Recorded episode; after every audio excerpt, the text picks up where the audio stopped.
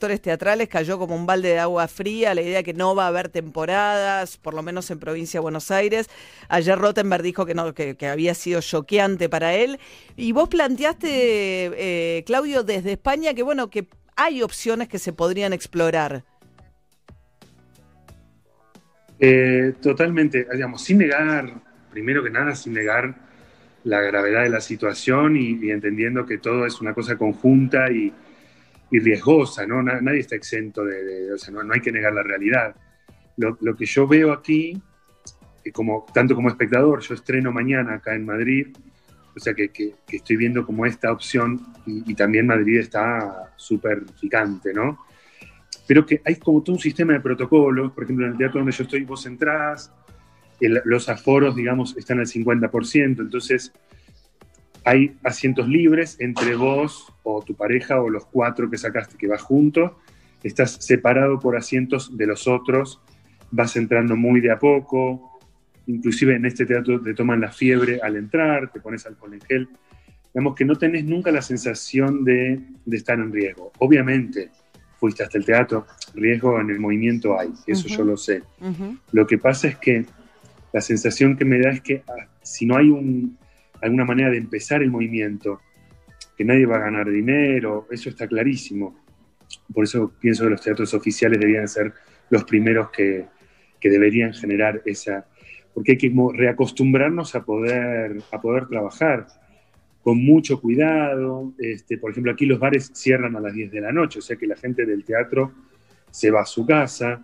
Eh, cuando termina la función la gente va saliendo de la última fila a la primera, o lleno de protocolos, pero se está haciendo teatro.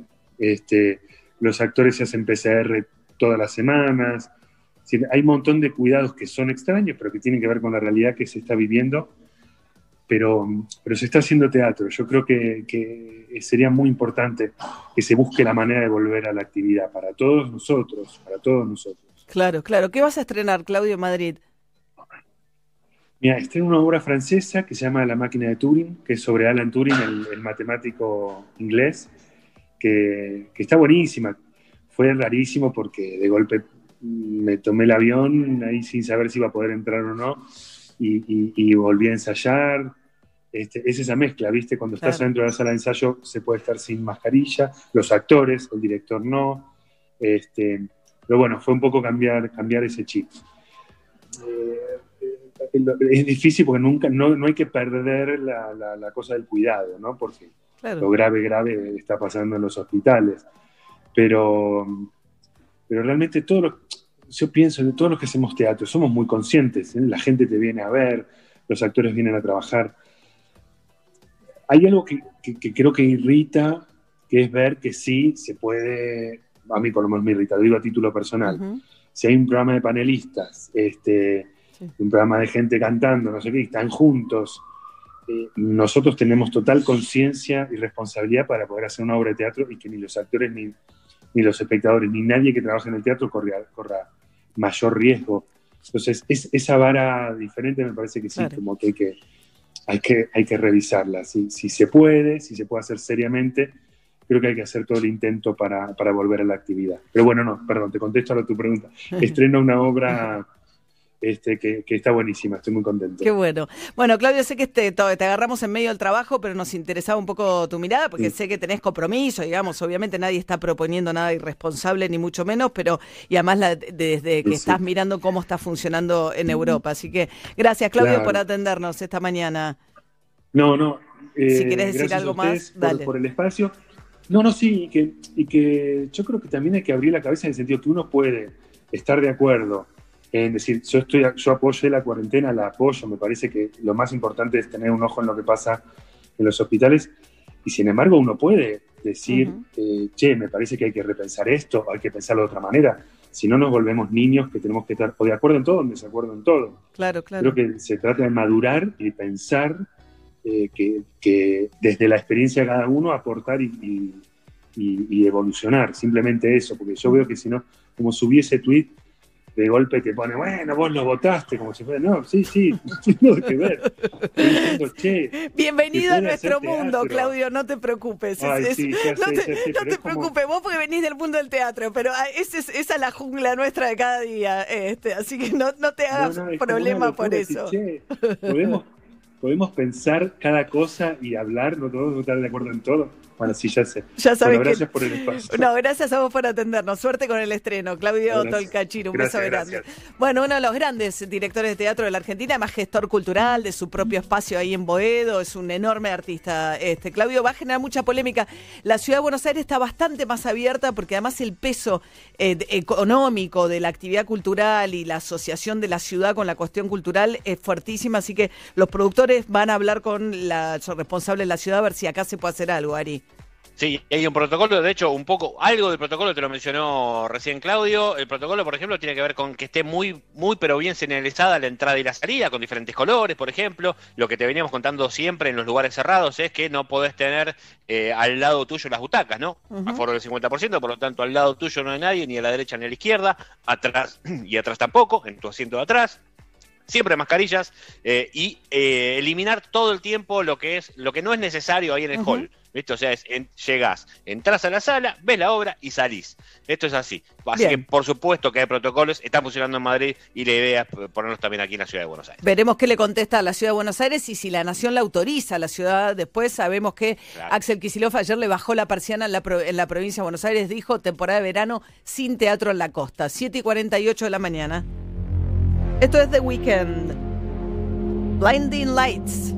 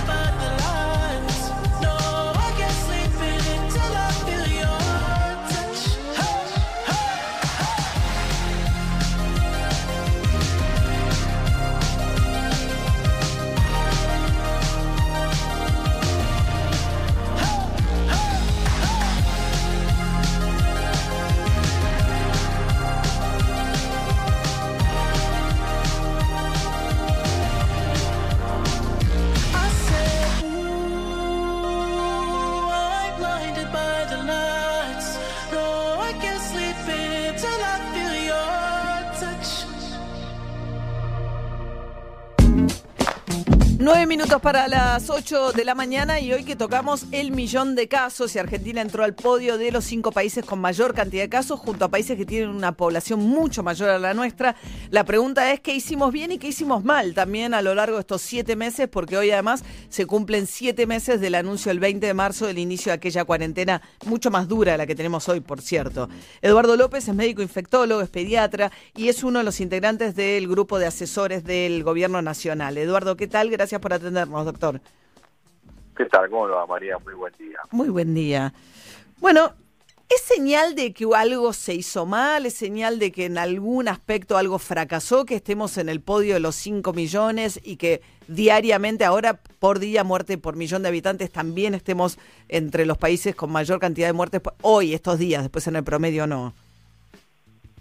A ver, eh, en primer lugar, eh, nosotros estamos entre los seis, siete países que tienen mayor cantidad de casos. Con respecto a la mortalidad por millón de habitantes, permíteme que haga una aclaración. Por favor. La mortalidad no se mide por día, eso es un eufemismo eh, que se utilizó periodístico, pero no es, no es lo correcto. La mortalidad se mide por una tasa que es el millón de habitantes. Argentina, por el millón de habitantes, está en el puesto 15, 16, este, según este, los datos. Independientemente de eso, tenemos un aumento importante del número de casos y tenemos también un aumento de la mortalidad. La mortalidad. Yo creo que, obviamente, que hubo lesiones aprendidas. Yo creo que el testeo, el no utilizar el plan de detectar este, precozmente, este, eso nos impidió llegar muy rápido a los asintomáticos y a los convivientes familiares. O sea, nosotros estamos con un número de testeo diario básicamente testeamos los individuos que tienen síntomas y un poco más. O sea, nosotros tendríamos que estar duplicando, triplicando los testeos. Esto se reconoció como una lesión aprendida. De hecho, en la carta que nosotros escribimos hace tres, cuatro semanas, ya un poco la gente se olvida porque es tan vertiginoso esto y tan dinámico que uno se olvida planteamos un poco la necesidad de aumentar los testeos, ¿no? Y que eso es una lesión aprendida. Que es, que o sea, faltó testear. Después dijo también Ginés González García que durante un mes y medio se dejó entrar de, eh, pasajeros que venían del exterior a Ezeiza sin hacer un rastreo de esos pasajeros.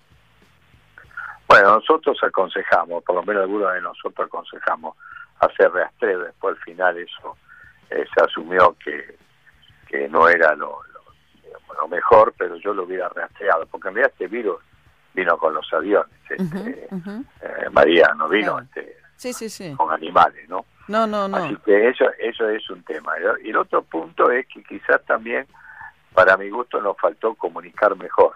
Creo que no comunicamos bien, eh, no alcanza para determinados grupos poblacionales, sobre todo franja etaria, contar la cantidad de enfermos por día, la cantidad de fallecidos y las camas de terapia, ¿no?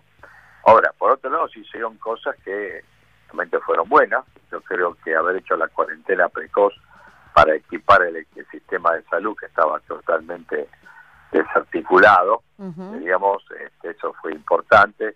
Se agregó, hoy falta respiradores, no hay, y de equipos de control y de monitoreo tampoco.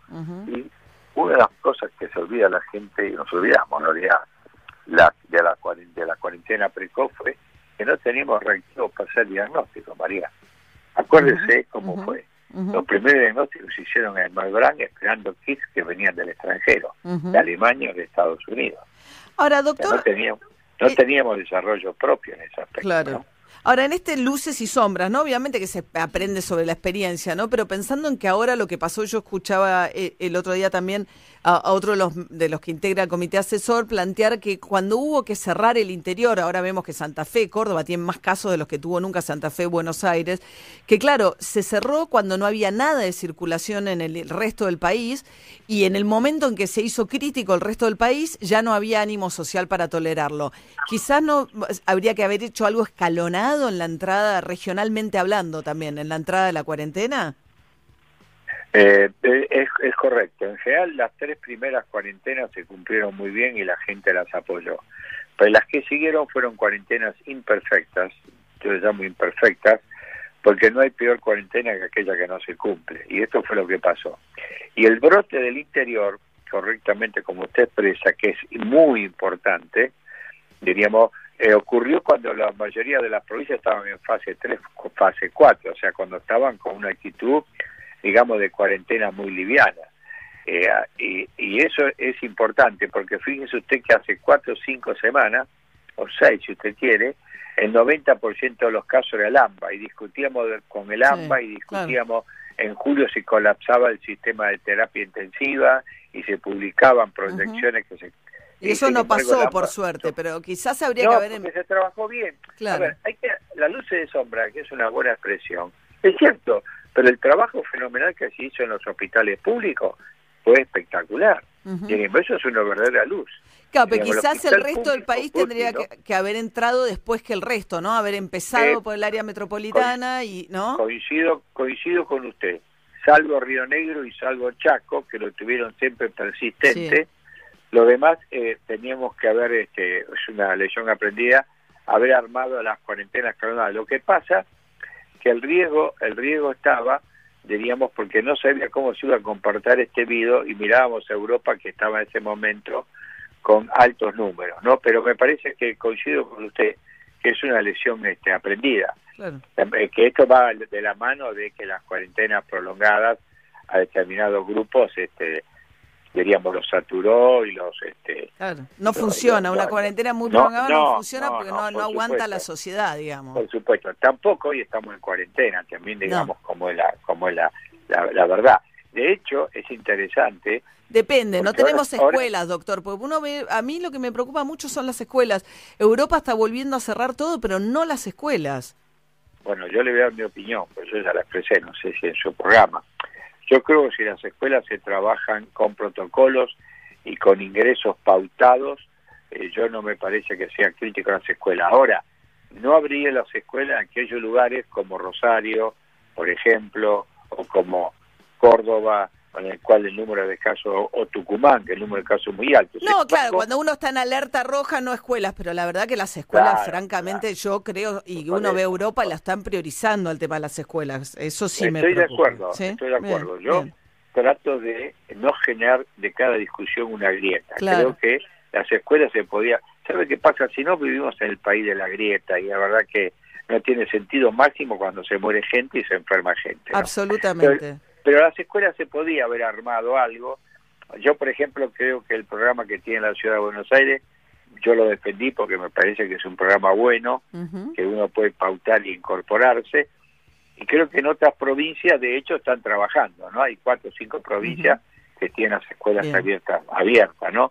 Que La Pampa, que Catamarca, que es Misiones, Formosa, sí. Ahora, sí. también hay que decir una cosa, ¿no? Por lo menos yo, que título personal, no me imaginaba la cantidad de casos que hubo en el interior. Hoy representa el, el 62% de los casos de todo el país, dado por las provincias del interior. Si yo le agrego el interior de la provincia de Buenos Aires, esto llega al 70%. ¿eh? Que esto es un tema que no es menor, porque hay provincias que tienen una infraestructura y complejidad del sistema de salud menor que tiene las grandes ciudades. Absolutamente. Doctor Eduardo López, médico infectólogo, pediatra, miembro del comité de asesores, luces y sombras para hacer una evaluación ahora que llegamos al millón de casos. Muchísimas gracias, doctor, por habernos atendido esta mañana. No, muchas muchas gracias a usted por, por llamarme y sigamos trabajando. Necesitamos tener nuevas grietas en cada decisión que se tome. ¿eh? Absolutamente. Gracias, doctor. Que tenga buen día. Hasta luego. Hasta luego. 8 de la mañana, esta mañana lluviosa, 11 grados 8 la temperatura, va a estar destemplado así todo el día. La máxima bajita, ¿eh? 17 nada más hoy. Prende la radio y que sea en casa. Primavera 2020. Metro 95.1. Sonido urbano. Galletitas celosas, súper deliciosas. Galletitas celosas, la más rica toda hora. Galletitas dulces semi bañadas. Celosas. En ICBC Pymes, sabemos que cada pyme es un mundo. Por eso estamos de tu lado siempre, escuchándote y adaptándonos todos los días para encontrar las mejores soluciones a tu medida. Entra a pymes.icbc.com.ar y sumanos a tu equipo. ICBC Pymes. Somos parte de tu pyme todos los días. Todos sabemos que lo que de verdad importa es el sabor. Por eso, Hellmann's es la mayonesa preferida en el mundo. Porque solo Hellmann's tiene el sabor irresistible de la verdadera mayonesa desde hace más de 100 años. Hellmann's, el sabor irresistible. Llegó una nueva manera de cuidar tu ropa. Nuevo Skip líquido para diluir. Cuida tu ropa con la mejor tecnología de Skip. Y es muy fácil de usar. Agregás 2 litros y medio de agua. Agregás Skip para diluir. Mezclas y listo. Rinde 3 litros y tenés hasta un 20% de ahorro. Nuevo Skip para diluir. La mejor tecnología de Skip en un formato más económico. En Cerveza Imperial sabemos que estás a punto caramelo. Ese momento que transformás con solo un... Nueva lata Imperial Amber Lager 710. Tu roja de siempre como nunca la viste. ¡Oh, la lata! Imperial. Saber tiene su recompensa. Beber con moderación prohibida su venta a menores de 18 años. HLB Pharma presenta su barbijo 3C con tres capas de protección a 7 pesos precio sugerido. Un precio revolucionario para un cuidado profesional. Conseguilo en hlbpharma.com.ar o en farmacias. HLB Pharma, calidad a precios honestos. Rexona presenta su nuevo alcohol en gel, en spray y en aerosol. El alcohol en gel contiene glicerina que cuida y no reseca tus manos. El alcohol en aerosol y en spray tienen 70% de alcohol en su fórmula y cuidan tu piel. Tus manos protegidas en todo momento. Rexona no te abandona. Picadeli. Hace más de 14 años que somos expertos en delivery y expertos en picadas. Ahora llegamos a más lugares que nunca. Tenemos delivery en el día y reparto programado pidiendo con 24 horas de anticipación. Consulta nuestra área de cobertura en picadeli.com. Picadeli, reconquistadores de encuentros. Teletrabajo, home office, video call. Hoy nuestra forma de trabajar cambió. Luis Pasteur, también. Conoce nuestras soluciones en medicina para empresas. Así podés cuidar a tus empleados, estén en su casa o en la oficina. Para más información, ingresa a nuestra web oslpaster.com.ar. Luis Pasteur, cuidamos tu salud. RNOS 40204, RNMP 1013, Superintendencia de Servicios de Salud, 0800 222 72583. Pará, pará, pará, pará, pará. ¿Vos me estás diciendo que hay un nuevo SIF Lustramuebles? SIF. ¿Para maderas, cuero y metal? SIF. Pará, pará, a ver si entendí bien. Vos me estás confirmando que además no deja residuos como los otros lustramuebles. Sí, Fale. Ah, me vuelvo loco. Nuevo SIF Ultra Brillo. Alta protección y cuidado para todas tus superficies. Chau polvo y residuos. Bienvenida belleza. Menos yo, menos yo en tus comidas. Prepara ensaladas más ricas y saludables. La receta es tuya. El vinagre es Menollo. Este año, Expo Universidad está solo a un clic. Del 27 al 31 de octubre, Expo Universidad Virtual. Videollamada con representantes de más de 40 universidades, posgrados, terciarios e idiomas. Charlas, talleres de orientación vocacional, primer empleo y más. Todo lo que necesitas para decidir mejor. Para participar, regístrate gratis ahora en expouniversidad.com.ar.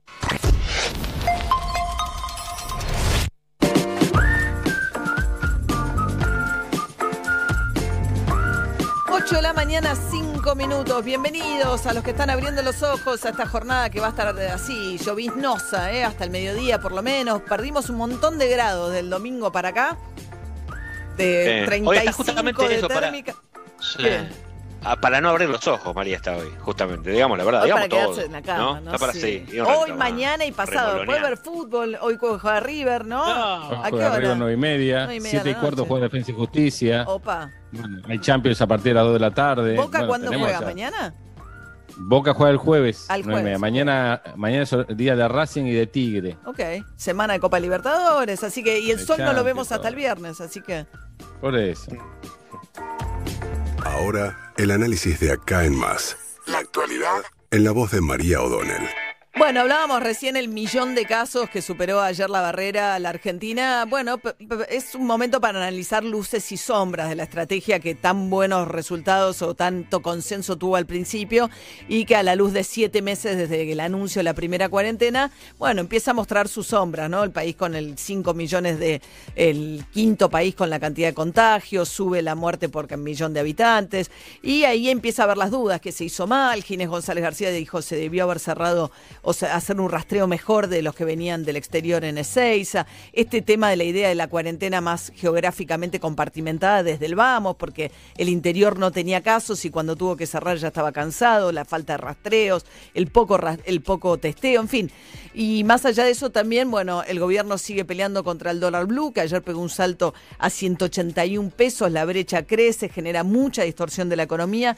En un ratito vamos a hablar con Matías Ragnerman, eh, economista jefe de Colatina, acerca de las nuevas medidas que tomó ahora que está al mando el timón Martín Guzmán. Veremos si hacen efecto esta semana. Vamos a hablar un ratito también con Axel Kisilov, porque ayer se anunció cómo va a ser la temporada a partir del primero de diciembre con una aplicación, no se va a pedir hisopado, pero va a tener una menor ocupación del 40% apenas, buscan una dispersión en el tiempo mayor, pero bueno, también muy golpeado el teatro por la decisión de que no haya temporada de teatro en la costa. De todo eso vamos a estar hablando en esta hora que estamos abriendo. Me voy a detener un minutito ahora sobre lo que está pasando con la irrupción de Mauricio Macri en la escena pública.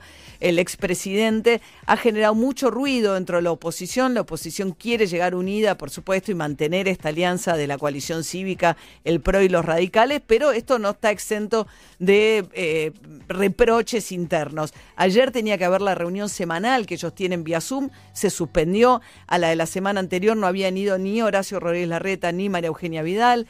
Hay un cierto descontento del sector más peronista, más moderado de Juntos por el Cambio con lo que su Macri pretendió que fuese una autocrítica y que en realidad dijo que la culpa era del ala política, que, yo, que él había delegado demasiado. Ayer le contestó Mazot. Está enojada Lilita Carrió también con Mauricio Macri. Parece que tuvieron una discusión bastante subida de tono porque le parece que la actitud tiene que ser más responsable en un momento como este de la oposición y no llamar a los banderazos.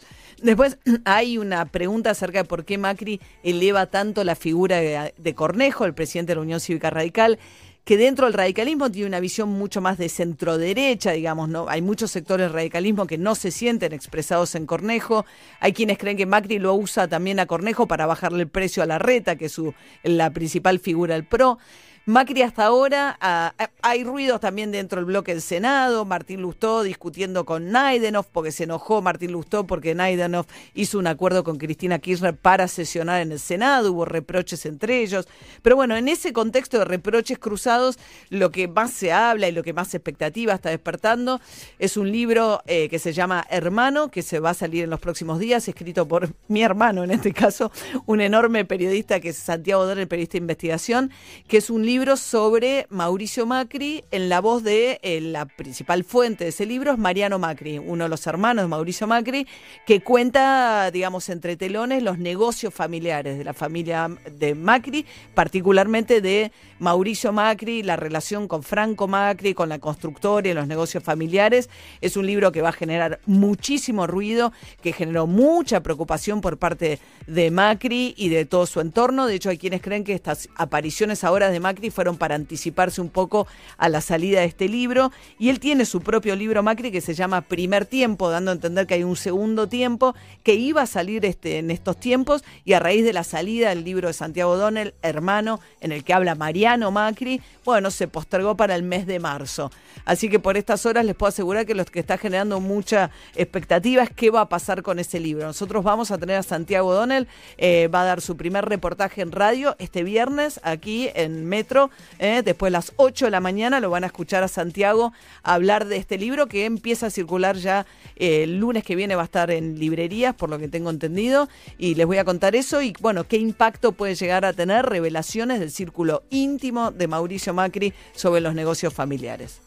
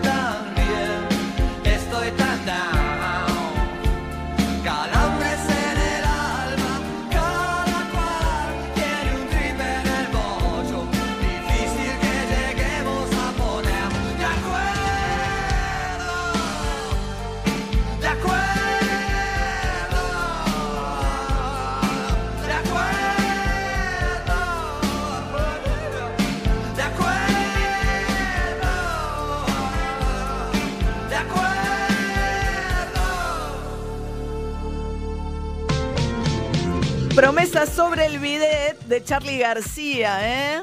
Parece que nos cuesta tanto ponernos de acuerdo, que venimos hablando un poco de eso en el programa también. Eh, bienvenidos a este programa que es de Acá en Más, que hacemos con la puesta en el aire de Leo Pilos, la producción de Lina Bendersky, Martín Fernández Madero, Nico Carral en audios, la edición es de Javi Bravo, las redes sociales de Nati Grego y la coordinación de Majo Echeverría. Muy bien, y esta noche juega River, va por el primer puesto de su grupo en la Copa Libertadores, ¿no? Exactamente, con un cambio seguro. Pablo Díaz, el chileno, por Martínez Cuarta, que ya fue transferido a la Fiorentina. Debe ganar River, nueve y media. Si gana es primero en el grupo y en el sorteo del viernes de octavos de final, por lo menos ya evita cruzarse con Boca. Antes, siete y cuarto, va a jugar Defensa y Justicia en Brasil con el Santos. Partido muy complicado. El Santos brasileño ya tiene eh, ahora te quiero contar una pequeña historia del Santos. Ya tiene la clasificación eh, y Defensa y Justicia busca entrar en el segundo lugar. Y la pequeña historia tiene que ver con el tema violencia de género. ¿Vos te acordás de Robinho, jugador muy conocido en el fútbol brasileño? Sí. Bueno, Robinho. Bueno, Robinho, bueno, se Robinho. crió en el Santos, eh, en su momento, bueno, eh, digamos, se decía que era el nuevo 10 de Brasil, etcétera. Bueno, fue acusado en Italia, esto te quiero, te voy a hacer una pequeña historia. En el año 2013 fue acusado de violación eh, colectiva a una chica albanesa mientras él jugaba en Italia. Fue condenado a nueve años de prisión.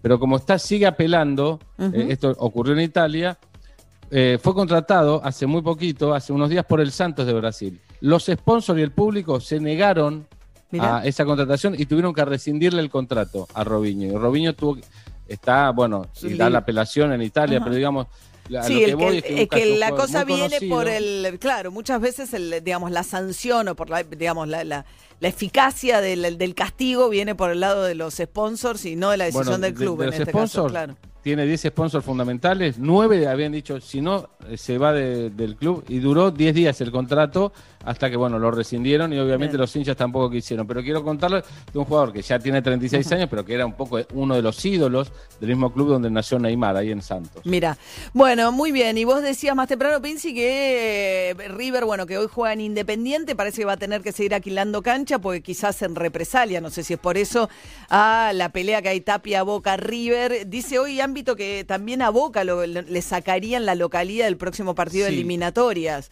Bueno, a- a- con el tema, sí, volvemos a- al principio. River pr- propuso, y lo contó Donofre el otro día con nosotros el viernes, propuso jugar en la Copa de la Liga Profesional en, la- en el River Camp, en el Seiza. Tengo entendido que se lo niegan, aunque no es oficial, pero que se lo van a negar. Y Boca es el escenario por ahora de la selección, por lo menos lo fue del primer partido. Yo ya te dije que se estaba evaluando que vaya a Racing también, que había una posibilidad de Racing pero ahora quieren sumarle Santiago del Estero. Santiago del Estero es un estadio que no se inauguró, es para 30.000 Sí. personas, que iba a ser inaugurado en la Copa América, que se postergó por la pandemia, eh, y que, bueno, ahora aparece como posibilidad. Lo que sucede es que también les dicen no quieren viajar y hacer un vuelo más en esta época, ¿no? Claro. Recordemos que es un, partido no Sí, va a sí, haber sí. público. No. Pero bueno, eh, está la posibilidad que en ese cambio que hay, AFA le quite a Boca algo que se estaba previendo, no es algo nuevo. Que no- todos los partidos en la bombonera no iban a ser, Tampoco, pero claro. bueno, sorprende que sea justo en este momento. ¿no? Claro, claro, claro. Chiquitapia, si te peleas con el Chiquitapia, bueno, te, puede- te puedes tener problemas con los estadios. Sería la elección para River y para Boca por estos días. Muy bien, bueno, hablábamos, ¿no? Del problema que hay eh, también en los realities, en el Masterchef y en el cantando y todo con los contagios. Pero atenti con esto, Flora Alcorta nos va a hablar de Masterchef. No sé por qué Flora Alcorta, pero le voy a dar paso, Flora. No, porque resulta que eh, te quería contar dos cosas. Sí. La primera es que se tuvo que ir Germán Martitegui. Sí. Se tuvo que ir, se tuvo que tomar unos días, porque eh, viste que el fin de semana hizo como 30 grados de calor y no se puso protector en la pelada. Viste que si sos pelado tenés que tener cuidado con el sol. ¿Y qué le pasó? El asunto es que está insolado. Parece, dicen que parece un tomate perita. No. Cherry No. más bien, porque tienen cabeza redonda. ¿Estuvo jugando con sus mellizos?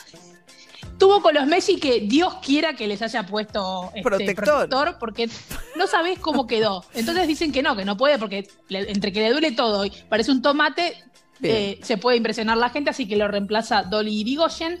Pero te quería contar algo que es que Muscari, Muscari es muy fanático de Masterchef y está enamorado de Germán Martitegui. Entonces, mirá las cosas que tuitea Muscari cuando está al aire de Masterchef. Pone eh, amo el beboteo de Cipolitakis y Hernán. Me excita. Germi, te amo. Pelado, emoción.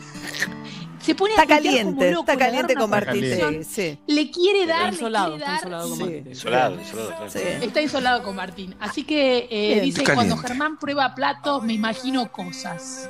Me- Bueno, No para. Así que No está para. tirándole onda. Está bien lo que está haciendo. Le está tirando onda. Viste que es un misterio la vida de Martitegui. es No monoparental sabe su hogar. Los pibes los tuvo mon- eh, por vientre de alquiler. Exacto, como Marley. Así que bueno, esperemos que se recupere porque se le está cayendo la pelada a pedazos.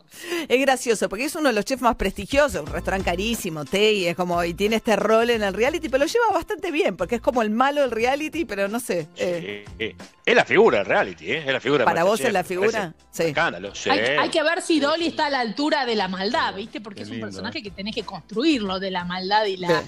Y ser el, el duro. Y Dolly es más blanda a lo mejor. Esperemos que le salga. Claro. El viernes le Ojo vamos que a preguntar a se puede Narda. poner el traje de malo rápidamente, ¿eh? porque Masterchef la rompía Bueno, medio así como buenísimo. difícil. Sí, bueno, después le vamos a preguntar a Narda que lo defiende. Dice que es, que, que es tierno por dentro, que son amigos hace muchos años y que parece malo, pero que es tierno. A Narda también, cuando aparecen los realities de, de tele, aparece un personaje muy Escuchaba a severo. Narda con atención. Bien, Alberto, cómo no. Bueno, hablando de Alberto, vamos a hablar un poquito de las medidas que anunció en las últimas horas eh, Martín Guzmán, empoderado por Alberto Fernández como la única y dominante voz en materia económica. Ahora las decisiones, las riendas del asunto las tiene Martín Guzmán, ordenando un poco eso, me parece que es importante. Pero muchas de las medidas que ahora está tomando Martín Guzmán para bajar el dólar blue contradicen y van marcha atrás de la que había tomado antes eh, con el, eh, digamos, el predominio de Miguel Pérez, el titular del Banco Central. Matías Ragnarman, economista, economista jefe de Colatina. ¿Cómo andas, Matías? Buen día. ¿Qué tal, María? Buen día. ¿Cómo estás? Bien, muy bien. Bueno, super, super Guzmán sería en este caso. No sabemos si nos va a rescatar de algún lado, pero está empoderado. Sí, sí, así es. Eh, ayer se, se redujo el parking a la compra de dólares bolsa, a la compra de dólares contado con liquidación. A la vez eh, se, se dio marcha atrás con una de las medidas que se había tomado a mediados de septiembre, cuando se endureció el cepo.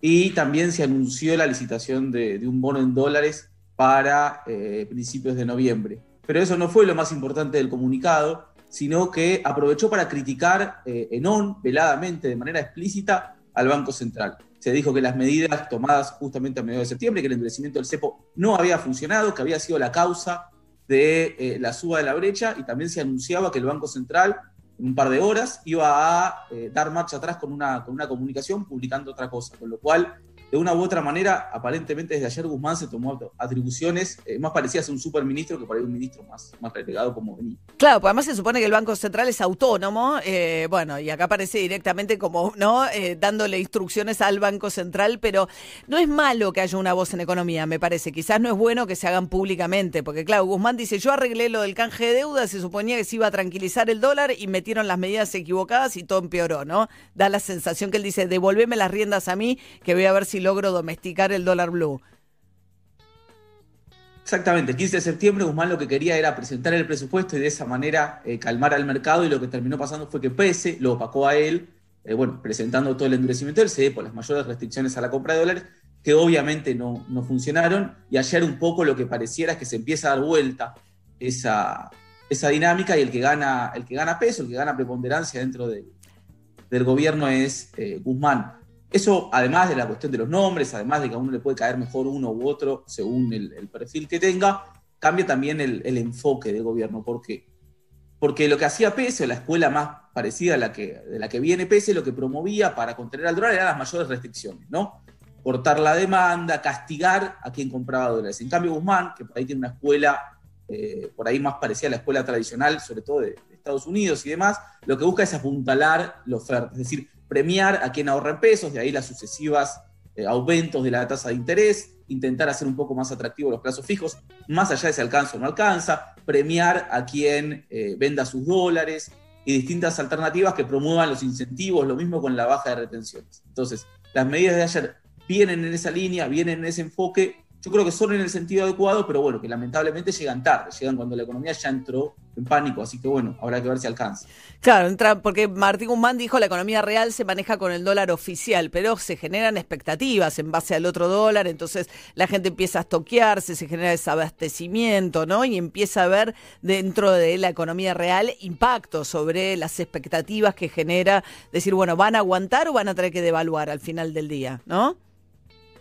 Exactamente. Martín Guzmán siempre dice que la brecha del dólar blue, la brecha con el dólar paralelo, no tiene impacto en la economía real, y eso es cierto porque son mercados muy chicos, pero que genera expectativas de devaluación. Y algo de todo eso ya se está viendo en las, en las compras. Cuando arrancó la cuarentena, eh, las ventas en supermercados, que venían en rojo desde 2018, empezaron a crecer, incluso a crecer a tasas del 15-10%. Y esto estaba vinculado a dos cosas. Por El un lado, al nivel de desabastecimiento, no sabíamos cómo se iba a garantizar el transporte en el medio de la cuarentena, y por el otro lado, acá había un ingreso disponible para consumo masivo que había aumentado. ¿Por qué? Porque se había coartado la posibilidad de salir a comer afuera, de gastar en teatros, en cines y demás. Eh, Pasaron los meses, el transporte se mostró que no, no iba a haber desabastecimiento, que el estoqueo, eh, más allá de una cuestión con la suba de precios, no tenía tanto sentido, pero empezaron a aumentar la brecha y empezaron a aumentar las expectativas de evaluación. El miedo a que el dólar oficial se dispare. Y en ese marco, lo que se está viendo en los últimos meses es que los supermercados, las ventas de consumo masivo volvieron al rojo, volvieron a las caídas, ya casi me animo a decir, tradicionales de la economía argentina. Y lo que empezó a aumentar es la compra de bienes durables, de lo que llamamos los economistas los bienes dolarizados. ¿no? Cuando uno compra un televisor, cuando uno compra un lavarropas, cuando uno compra incluso un celular importado, es una forma de hacerse de dólares oficiales o de comprar algo que, si sube el dólar oficial, efectivamente también va a aumentar Claro, su precio. Claro. Y lo que se viene viendo en, en las últimas semanas, incluso en los últimos meses, es que aumentó la compra de eh, todo este tipo de bienes, este estoqueo por eh, expectativas de, Claro, de devaluación, lamentablemente bien, bien fundadas. Bien, Matías Ragnarman, economista jefe con Latina. Gracias, Matías. Y Por favor, vos, muchas gracias a vos, María. hasta luego. Vos no te pierdas la cuarta edición de la Expo de Tecnología más importante del país en un nuevo formato virtual, Pulso It Live. Registrate pulsoit.com. Forma parte durante tres días de más de 50 conferencias en vivo, presentaciones de productos y reuniones de negocios. 20, 21 y 22 de octubre, Pulso IT Live. Acá palpita la tecnología. Bueno, un millón de casos, pasamos la barrera ayer, venimos charlando, luces y sombras, qué se hizo bien, qué se hizo mal, que la vacuna, que según Ginés me parece que demasiado optimista dijo fin de año, Quirós dijo quizás primer trimestre del año que viene y mientras tanto se siguen buscando también tratamientos alternativos, ¿no? El plasma me parece que lamentablemente no dio por lo menos todo el resultado de pacientes recuperados que se esperaba, no hay un anuncio oficial al respecto, hay que ver qué pasa con el suero equino también y ahora aparece un nuevo tratamiento, Juli. Sí, nuevo tratamiento con, a ver, con dos cosas. Por un lado, anticuerpos derivados de las llamas, de las llamas el, el animal. La llama. Y por otro lado. Menem era Sí. fanático de las llamas, le había regalado Fujimori y dejó en Olivos unas llamas cuando se Sí, fue. me acuerdo. ¿Te acordás? Me acuerdo, sí. Ahí está. Ahí está. Y por otro lado, eh, de la yema del huevo, anticuerpos derivados de ambas cosas. Estuvo ayer anunciado esto tanto por el INTA eh, como por investigadores del CONICET, participó el Ministerio de Agricultura, el Ministerio de Ciencia. ¿Por qué? Porque la Argentina es el único país de Sudamérica, eh, de Sudamérica en participar en este trabajo que se está haciendo y que hasta ahora logró neutralizar el coronavirus en laboratorio, ¿no? Es una primera instancia, pero en las pruebas que se hicieron en laboratorio, con todo controlado, tanto en Argentina como en Estados Unidos, en China, en Suecia, en Bélgica, este procedimiento con anticuerpos dio buenos resultados. ¿Cómo sigue la cosa? Bueno, tienen que primero eh, pasar a la prueba con animales, si eso resulta seguro, se pasa a una prueba con humanos, a un ensayo clínico tal como lo conocemos, y en caso de que en todas esas instancias demostrara su efectividad para neutralizar el coronavirus, bueno, podría convertirse en un tratamiento terapéutico. El anticuerpo que desarrollaron a, a partir de la llama se implementa sobre todo a través de nebulización, como por ejemplo se está trabajando con el ibuprofeno, ¿no? Uno de los tratamientos Sí. que se investiga. Por otro lado, lo que se extrae de la yema del huevo tiene una, una aplicación más oral y eso lo puede volver más preventivo. El de nebulización se supone que es más terapéutico, se usa para cuando vos ya digamos, diste positivo en coronavirus y entonces te hacen ese tratamiento, el de huevo podría resultar hasta preventivo, porque esto también se está buscando. Mientras se busca Claro, la como la aspirina, por Exacto. decirlo. ¿no? no es una vacuna, pero no, son cosas que podés ir. eh, que no sí, te la aspirina depende para qué la uses. Sí, Digamos, si es para lo cardíaco, es preventivo. Si es para que te duele la cabeza, es, es porque te dolió la cabeza y te querés analgésico, digamos. Pero claro, sí, exactamente. Me gusta Así que por la ahora, hipocondríaca de Juli. Muy precisa Claro, con los términos médicos, perfecto. Ahora, hay muchos casos, digamos, de, de figuras públicas que dan cuenta de que no es una gripe cualquiera. Quiero decir, digo, Listorti internado, Guillermo Andino, Feynman. Uno ve permanentemente en las noticias gente que por la visibilidad que tiene, que no son necesariamente población de riesgo, bueno, que la pasan muy mal. Eh, Ayer lo Maju. Lozano, Maju Lozano Sí. la pasó muy mal, Ruggeri la pasó muy mal, Gustavo López la pasó mal. Sabatini, un tipo Oba sano, Sabatini, gente que la pasa Eduardo muy mal. Feynman también. Eduardo Feynman, lo habíamos mencionado, haber- sí, sí. Eh, no, no. Bueno, Ruggeri recuperado ya, ¿no? Sí. Sí, sí, ayer volvió a la televisión, pero contó que, que la pasó realmente mal, que sobre todo que a la noche eh, eh, pensó hasta en morirse Sí, en algún momento, porque dice que tenía un momento, no comía, come porque le dejaba la comida, eh, pero le costaba dormir muchísimo, eh, es una sensación horrible. Habló peste y él decía, bueno, se contagió en una charla que tuvo 15 minutos con una persona, y, eh, pero dice que la pasó muy mal. Muy mal, sí, sí, sí, digo, hay mucha gente, nada, así como hay mucha gente asintomática en los medios a través de los testimonios en primera mer- persona que escuchamos gente que trabaja en los medios, escuchar realmente, digo, no es una gripe cualquiera. 8 y 29 de la mañana.